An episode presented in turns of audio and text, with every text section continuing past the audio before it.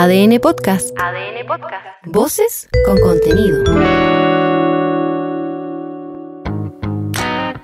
Hola, soy Leo Honores y te invito a hacer una pausa necesaria para conocer los temas que están marcando la agenda hoy. Siempre cuesta volver a la normalidad, a lo cotidiano, aunque a veces no tiene nada de malo lo conocido, sino que el problema es lo rutinario, cuando se pierde la sorpresa, la gracia de que no todo sea sabido. Por ahí Redolés decía que prefería el caos a esta realidad tan charcha. En el caso de los deportes, así nos pasa mucho. Partiendo porque quedamos viudos de Fiu, de los deportes más variados también. Sí. De los estadios llenos con gente que se comportaba. Me gusta mucho el deporte, aunque solo puedo caminar. El cierre de la participación de los chilenos en los Juegos Panamericanos se resume en 79 medallas totales, con 12 de oro, 31 de plata y 36 de bronce.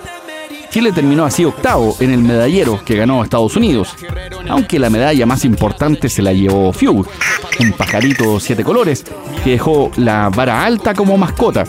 Y hay un antes y un después de este pajarete. Antes el crack indiscutido era Gurguru. Cac como juega. Con Dorito, por supuesto, pero ahora se suma a Fiu. Ojalá que toda esta simpatía por este emplumado amigo se traspase al cuidado de su hábitat, los humedales, que son tan codiciados por las inmobiliarias y a la vez tan incomprendidos, al igual que las dunas. Tienes toda la razón. Sí, pero volviendo a la fiesta deportiva, la organización, hay que decir, estuvo bien. Bien. Más que bien, aunque todo es perfectible. A primera vista anduvo, se logró. El único gran ranazo fue dirigencial. Ese condoro con la selección chilena femenina fue lo más feo por lejos. Vergonzoso. Este es Neven Illich, presidente del deporte continental e Panam Sports. Estos juegos han sido realmente un esfuerzo del Estado, de los gobiernos, de Chile, de cada una de las personas que fueron parte. Y siéntanse muy orgullosos, porque lo que hicimos no se hace fácil. Tuvimos problemas, tuvimos pandemia, superamos pandemia, pero hoy Chile le puede decir al mundo, cumplimos. Los Juegos Panamericanos de Santiago 2023 fueron un tremendo, tremendo éxito. Gracias Chile por todo ese cariño, por todo ese apoyo y por estar celebrando esta gran, gran fiesta del deporte. Quizás lo mejor de los Juegos Panamericanos fue que nos permitió recordar que hay muchos más deportes que el fútbol y que hay no pocos deportistas buenos y buenas para ello, que se puede ir al estadio tranquilo, sin miedo. Aunque diría que lo más destacable es que salieron de las pantallas las malas noticias, los loops de delitos, las declaraciones de políticos innecesarias. Ese respiro y despeje de agenda no tiene precio. Y aún queda, porque ya vienen los Parapanamericanos. ¡Aguante Chile! ¡Esa! Acá me muerdo la lengua porque justo te tengo que dar una de esas noticias que demuestran lo peor de la sociedad. ¿Qué más pudimos esperar en este país? Fue detenido otra vez por violencia intrafamiliar el futbolista de Colo Colo, Jordi Thompson. Este es el capitán de carabineros Oscar González con la primera información. Hoy en la madrugada, carabineros de la 36 Comisaría de la Florida recibe denuncia de una mujer que fue agredida en contexto de violencia intrafamiliar. A razón de este procedimiento, se detiene a un sujeto de sexo masculino y mayor de edad. Estos hechos fueron informados al Ministerio Público, quien resolvió recibir en audiencia de control de detención a este sujeto y de igual manera dispuso otras diligencias investigativas para el esclarecimiento de este procedimiento. Thompson enfrenta a la justicia por violencia intrafamiliar, mientras que la mujer agredida fue trasladada a primera hora a un recinto asistencial para constatar lesiones. Hay que decir que en el proceso anterior este gañán se salvó de una condena porque aceptó una salida alternativa ante el juicio. Quizás esta vez no la tendrá tan fácil al ser reincidente. Otro tema es la definición que deberá tomar el club sobre su situación. Esta es la ministra de la Mujer, Antonia Orellana. Queremos señalar nuestra preocupación por la poca medición de riesgo que están teniendo las instituciones a cargo de la persecución y la sanción de este tipo de delitos. Hoy tenemos una reincidencia grave en eh, el caso de este jugador de fútbol y también tenemos el caso de un alcalde prófugo, con el cual se, se insistió en hacer una audiencia por Zoom pese a que es evidente que un alcalde tiene muchas redes en la zona y que, por ejemplo, existía un riesgo de fuga alto. Me refiero al caso del alcalde de Renaico, Juan Carlos Reinao. Hace ya rato que quedó claro que como exponentes del género masculino estamos llenos de pelmazos. Es más buen que yo, le dijo. Pasando por adultos no funcionales, mamones, emocionalmente inmaduros, Gil. giles con todas sus letras y mucho más. Pajarón. Pero estamos trabajando en eso. Los buenos somos pocos. ¿Qué tenéis de bueno? No tenéis plata, Leo. Pero, ¿qué le vamos a hacer? Nada, hermano. Los últimos días han tenido de cabeza a la PDI para dar con el alcalde de Renaico, Juan Carlos Reinao, quien está prófugo de la justicia luego de haber sido formalizado por delitos de violación, abusos sexuales y aborto. Chuta, en realidad, qué cagada, ¿no? Al jefe comunal le presentaron cargos, pero al momento de dictarse la medida cautelar no se aplicó inmediatamente, sino que se le pidió que él se presentara en la fecha y hora para cumplir con su llamado a la capacha. No hay que ser muy avispado para suponer qué pasó. Eso es verdad. Este es el fiscal Gonzalo Martínez. Eh, La situación procesal del imputado es, se encuentra con eh, decretada a su respecto la prisión eh, preventiva, él se encuentra en rebeldía de esta resolución del tribunal y además se ha despachado orden de detención a ambas policías con el objeto de ubicar y detener y hacer cumplir la resolución judicial. El alcalde acusó una persecución en su contra, que temía por su seguridad y un bla bla importante. Aunque estando bajo custodia en un recinto penal quizás estaba más seguro, y también lo sería para sus denunciantes. Quisieron ver en su minuto el riesgo de fuga de Reinao, algo que finalmente ocurrió. Desde ya te recuerdo que existe un fono de orientación en caso de violencia en contra de las mujeres. Es el 1455.